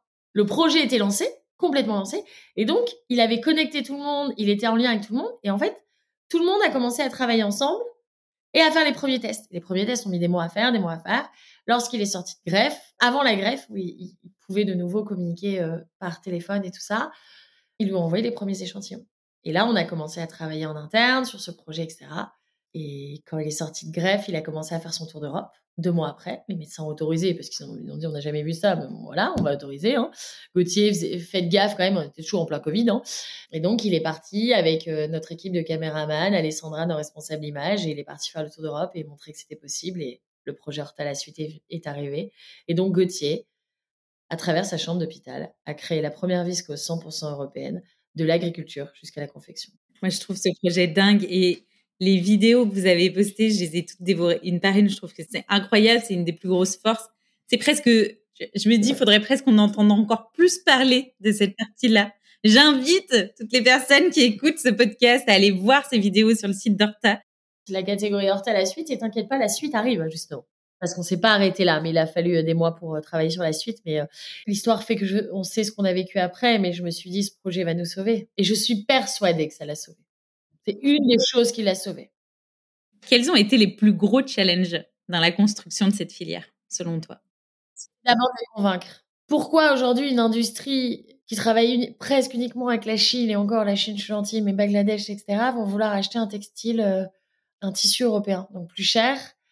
Et donc, ils avaient peur, et c'est grâce au projet Horta, on leur a dit, ben regardez, ça fait trois ans que ça dure. Regardez, on devient un de vos plus gros fournisseurs parce qu'on grandit très vite. Ils avaient rarement vu une, marque euh, belge, en tout cas, grandir si vite. C'est la première fois. Et donc, euh, ils nous ont eu confiance, mais c'était surtout de leur dire, allez, on y va ensemble. Et euh, on va y arriver. Et pour eux, le projet était dingue sur papier, mais on est en train de faire marche arrière sur ces 30 dernières années. Donc, c'était plutôt de les convaincre. Et après, de les filmer, forcément, et de nous ouvrir les accès mais ils ont été pris par le projet et, ils ont trouvé qu'il y avait beaucoup de sens. Donc euh, voilà, et puis on travaillait depuis des mois avec certains, mais il y avait que notre fournisseur historique, mais les, autres, on les a rencontrés et on a des super liens aujourd'hui avec eux. On travaille pour beaucoup d'entre eux juste sur des spécificités maintenant pour plein d'autres projets, donc c'est trop chouette. Mais ça, ça, aurait été de les convaincre, un peu comme trouver les usines, un peu comme tout, un peu comme convaincre le client au début. Une fois qu'il commande Horta, elle est addict par la matière, par la qualité, etc. Mais il faut réussir à, lui prouver qu'on on, essaye de faire mieux. On n'est pas parfait, mais en tout cas, on, fait tout pour faire les choses bien. Dans une industrie du prêt-à-porter qui est euh, complexe actuellement et en difficulté euh, pour pas mal d'acteurs.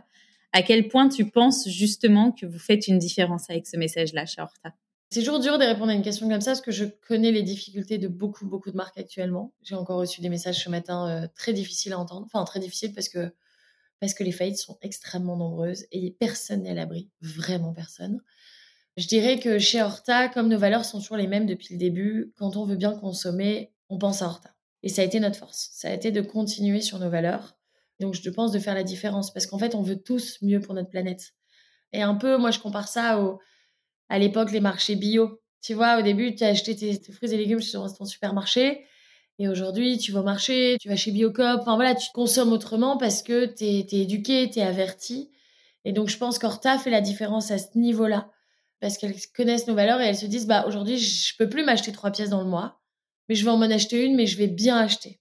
Et je pense que c'est important. Et, et aussi, on se rend compte que l'Europe est fondamentale aussi de nos jours, pour notamment un contexte mondial, pas qu'à travers la crise économique. Et donc, de faire travailler nos voisins, c'est important et se recentrer sur nous. Je trouve que cette valeur et cette différence, vous la portez chez Horta à travers ce message, vous la portez auprès de votre communauté qui est ultra engagée. Enfin, tu vois, tu disais, on achète une pièce, on est addict, c'est vrai. Et puis, je trouve que ça se voit dans le lien ultra fort que vous avez avec votre communauté. Mais finalement, elle est reconnue à plus grande échelle aussi, puisque tu viens d'être nominé pour le Bold Award Belgium de 2023, du coup, qui est porté euh, par Veuve Clicquot et qui célèbre finalement euh, les entrepreneuses qui révolutionnent quelque part leur industrie de façon audacieuse. Et je pense que c'est exactement ce que vous êtes en train de faire. Tu le disais au début, t'as pas fait de grandes écoles, t'as pas de parcours euh, prestigieux. Qu'est-ce que ce prix représente pour toi? Et comment il peut inspirer, tu vois, une génération de petites filles qui auront pas envie de faire un parcours classique? Il représente beaucoup. Il représente beaucoup parce que quand euh, j'ai vu le prix passer, j'ai pas postulé, pour être honnête. Et heureux hasard, hasard de dingue. Le prix allait se clôturer, j'avais vu l'annonce, enfin j'avais vu l'appel à la candidature passer et je m'étais dit un prix comme ça c'est pas fait pour les gens comme moi. Alors, je suis pas du genre à mettre des barrières, tu vois, mais je me suis dit, euh, c'est, enfin, Veuve c'est la maison LVMH, c'est, euh, c'est le prestige français, c'est le monde des grandes écoles. Enfin voilà, c'est, le contraire de moi.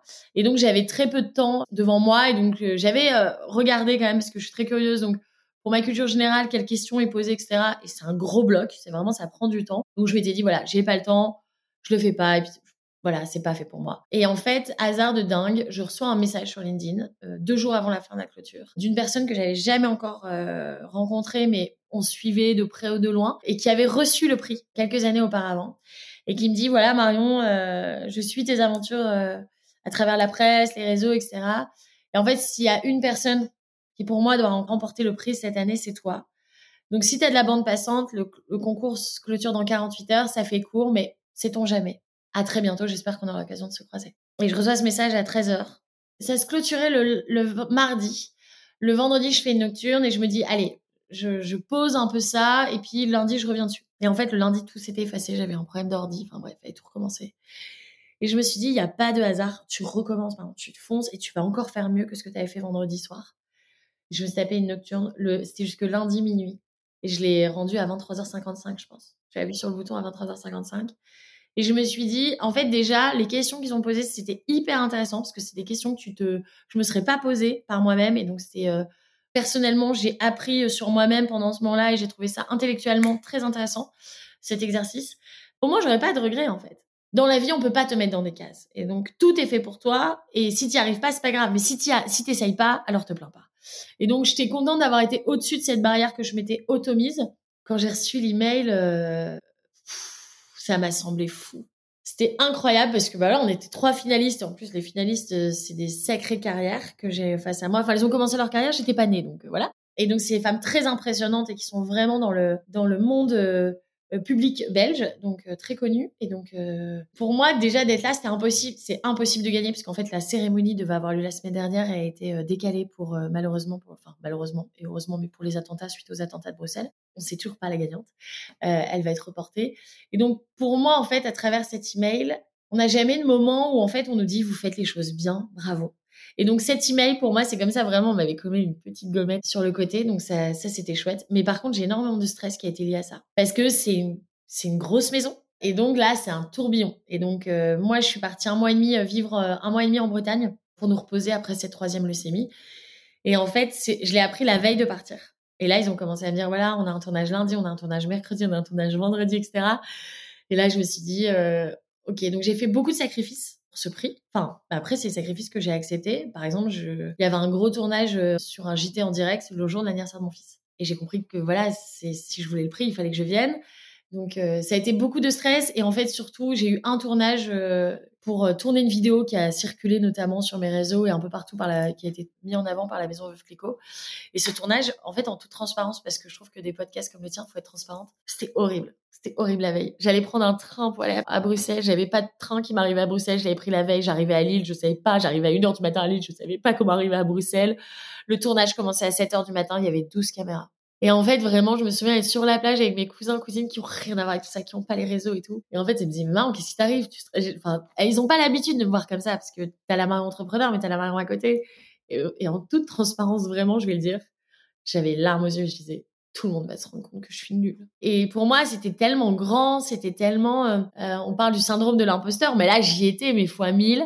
Et je me souviens être sur ma chaise, j'ai l'impression d'être, euh, tu vois, président, quoi, français, française, tu vois, il y avait 12 caméras face à moi, le micro devant, euh, et on est parti pour 4 heures d'interview. Et avec ces gens qui faisaient partie de la plus grosse boîte de prod de Belgique. Euh, et je me souviens avoir pris 2, 1 minute 30, où j'ai fermé les yeux, et vraiment, je me suis dit, ça va être dur c'est dur, c'est un moment qui te met pas à l'aise, vraiment de me parler à moi-même. Et en fait, je le dis parce que on n'a souvent pas confiance en soi. Et, ça, c'est un moment que j'oublierai pas et que j'hésiterai pas à réappliquer. Et donc, je me suis pris une minute alors qu'il y avait un brouhaha, que des gens qui me regardaient. Mais j'ai dit, est-ce que voilà, on commence dans combien de temps? Elle m'a dit trois minutes. J'ai dit ok. Et là, je me suis dit, t'as rien à prouver à personne. Maintenant, t'es qualifié. Donne ce que tu peux sois fier en sortant d'ici de ce que tu as dit et surtout, bah voilà, dis la vérité, reste tel que tu es, surtout ne change pas et surtout, parce que dans ce cas-là, il faut se parler à la troisième personne. Nous sommes le 26 juin 2023. Il y a trois ans, tu as donné euh, naissance seul à ton fils. J'ai perdu mon parrain le jour de la naissance de mon fils. Alors c'est pas 12 caméras qui vont te faire peur. Donc maintenant tu défonces tout et surtout tu arrêtes d'utiliser des mots que tu ne sais pas employer. Parce que j'ai ce don pour utiliser des mots dans des phrases qui ne conviennent pas. Et donc je dis tu fais des phrases simples, sujet, verbe, compliment et après on y va. Et voilà. j'ai donné en tout cas ce que je pouvais à ce moment-là. J'ai enlevé mon stress parce que moi le stress ça me, enfin voilà, ça me permet pas de, de me dépasser, d'être la meilleure version de moi-même entre guillemets. Et j'ai dit, quitte à être là et à pas être là le jour de l'anniversaire de mon fils. Alors bien évidemment, je l'avais fêté en grande pompe deux jours avant et tout ça, mais j'étais pas là le jour même. Je me dis alors autant que ça soit pour quelque chose. Et donc c'était une symbolique extraordinaire. Et ça prouve encore une fois qu'on peut passer au-dessus de tout et que tout est faisable. Mais j'espère quand même l'avoir. Hein.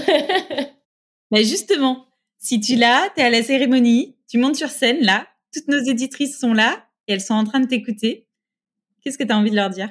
J'écris souvent des petites phrases qui me passent par la tête quand c'est dur. Je, me, je dirais que chaque nuit blanche, chaque échec transformé euh, en leçon, que chaque petite victoire, c'est l'essence d'Horta, parce que forcément je parlerai euh, d'Horta, mais je parlerai surtout aux femmes entrepreneuses. Et je dirais que j'irai avec toutes les femmes audacieuses, aux âmes courageuses qui, euh, comme moi, osent défier le statu quo, qui transforment les obstacles en tremplin, que ce moment, c'est aussi les, le leur.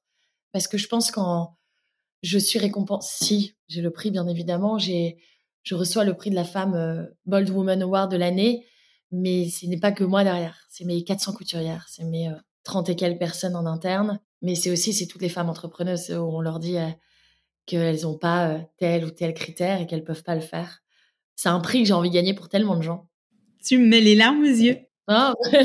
C'est beau, tu mérites tellement ce prix, tu mérites tellement. Oh, c'est gentil. Non, si tu as un contact euh, dans le jury, t'hésites pas. Hein. Ton rêve le plus fou pour la suite, ce serait quoi? Mon rêve le plus fou, c'est que moi et mon mari, on soit grands-parents. J'ai plein de rêves professionnels, j'ai plein d'objectifs. Alors, je pense qu'il faut un peu baisser ses objectifs dans cette période compliquée. Déjà, c'est un message pour tout le monde. Euh, c'est une année compliquée pour tout le monde, donc, euh, mais c'est l'essentiel. Je pense qu'on peut passer au-dessus de tout sauf la santé. Mais professionnellement, euh, j'ai envie de faire grandir les équipes, j'ai envie de faire perdurer ce savoir-faire, j'ai envie de continuer à, à imaginer des, des, filiales entièrement 100% européennes. J'ai envie qu'Horta euh, soit un game changer et que notre industrie suive ce changement. Et j'ai envie que Horta perdure après moi. mais surtout que mon mari et que mes proches, mais mon mari, parce que son santé, sa santé, c'est pas son truc, si je peux me permettre, donc surtout que mon mari soit grand-père. Et après, bien évidemment, je rêve de pouvoir avoir un autre enfant, alors que voilà, mon mari est stérile, mais on a d'autres solutions.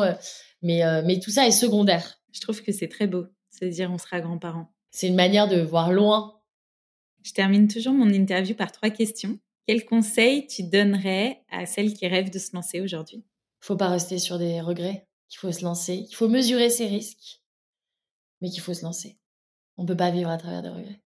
Quelle entrepreneuse t'inspire le plus et que je devrais inviter par ici? Une des entrepreneuses qui m'inspire le plus, elle serait Mathilde Lacombe. Ça me dérange toujours de mettre une personnalité qui est assez connue dans les, enfin un peu partout par tout le monde, mais je trouve qu'elle a euh, un parcours très particulier parce que elle a monté Birchbox déjà en sachant que Birchbox était en version méta aux États-Unis. Donc elle s'est dit en fait je vais le déjà en regardant des vidéos YouTube, hein, elle était fan de YouTube, en regardant des blogueuses parler euh, de Birchbox et du concept et comme quoi ça venait de se lancer. Elle a créé Birchbox en France en se disant qu'un jour elle serait rachetée par la filiale américaine. C'est ce qui s'est passé. Suite à ça, elle est partie et elle a créé sa, sa marque qui s'appelle M et je trouve que ça va rebondir et d'anticiper comme ça, incroyable. Sacrée vision de se dire, euh, je crée la même et ils vont me racheter dans quelques années. Complètement. Et surtout repartir aussi dans une, des aventures entrepreneuriales, hein, juste après. Et puis en plus, c'est une marque qui a du sens, M. Donc, euh, chapeau. Donc Mathilde Lacombe, je dirais. Quel livre, média ou podcast ou peu importe, adores-tu? Alors moi, je suis une grande fan de podcasts. J'ai toujours, j'écoute un ou deux podcasts par jour. Donc, euh, je suis une tarée mentale des podcasts dans ma voiture, euh, en train de faire mon repassage, euh, en train de mettre mes colis vintage. Enfin, vraiment, je, suis une accro à ça parce qu'en fait, on a toutes les réponses à nos questions. Et vraiment, vraiment, vraiment, vraiment. Donc, je vais pas en dire un, à part le tien, bien sûr, Powerful Club, mais tous les podcasts sur tous les sujets, sur aussi bien en tant que développement personnel que et en tant dans l'entrepreneuriat. Pour ceux qui sont restés jusqu'au bout, vous voyez ma transparence. Bah, dites-vous que tous les entrepreneurs sont pareils en podcast, la plupart ce format permet, je sais pas, de se laisser aller et c'est une bulle en fait dans notre journée un peu à 100 à l'heure. Et donc on a des réponses à des questions incroyables. Et au-delà des livres, je dirais aussi de contacter les personnes. On, on se met souvent des barrières en se disant elle est trop importante, elle est trop influente, elle doit recevoir 1000 messages par jour, euh, je vais pas la contacter. Bah en fait, si tu la contactes jamais, tu le sauras pas. Et surtout, au pire, la personne te répond pas et c'est pas qu'elle a voulu mal faire, c'est surtout que ton message t'arrive à un moment donné où elle était occupée. Ça a pu souvent m'arriver, donc j'en suis désolée pour ça. Mais moi, quand j'ai l'opportunité, je réponds. Et essayez. Et je pense que c'est un mindset qu'il faut avoir en tant qu'entrepreneur. C'est euh, si on passe pas par la porte, on passe par la fenêtre. Et si on passe pas par la fenêtre, on passe par la cheminée, quoi. Il n'y a pas le choix. et puis bon, bah si ça passe pas, faut s'arrêter. Il hein. euh, faut savoir s'arrêter aussi. c'est important, mais. Euh... pas les gens non plus. C'est ça, non plus. faut, voilà un exemple qui a rien à voir, mais hier soir, j'avais un dîner chez moi et j'ai entendu deux potes qui me disaient, mais je peux pas acheter. Moi, je lui réponds, ah bon, la banque t'a dit non? Ah non, je suis pas allée. Bah, qu'est-ce qu'on sait que tu peux pas acheter? Désolée, mais c'est très, j'aime bien quand c'est pragmatique, mais elle me dit, ah ouais? Je dis, bah, prends rendez-vous ton banquier. Au pire, il te dit non, mais au moins, tu pourras vraiment dire qui t'a dit non. Pire, tu vois.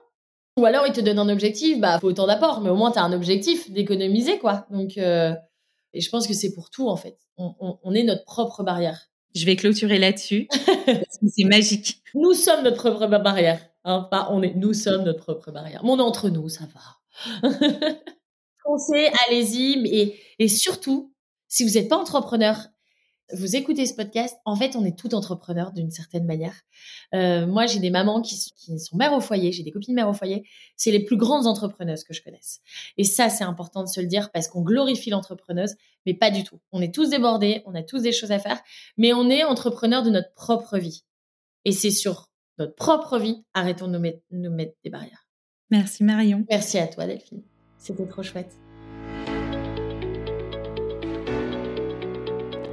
Merci à toutes et tous d'avoir écouté cet épisode. S'il vous a plu, n'hésitez pas à me soutenir en me laissant une note 5 étoiles sur la plateforme de votre choix et à me suivre sur le compte Instagram Powerful Club ou sur LinkedIn Delphine Barnavon.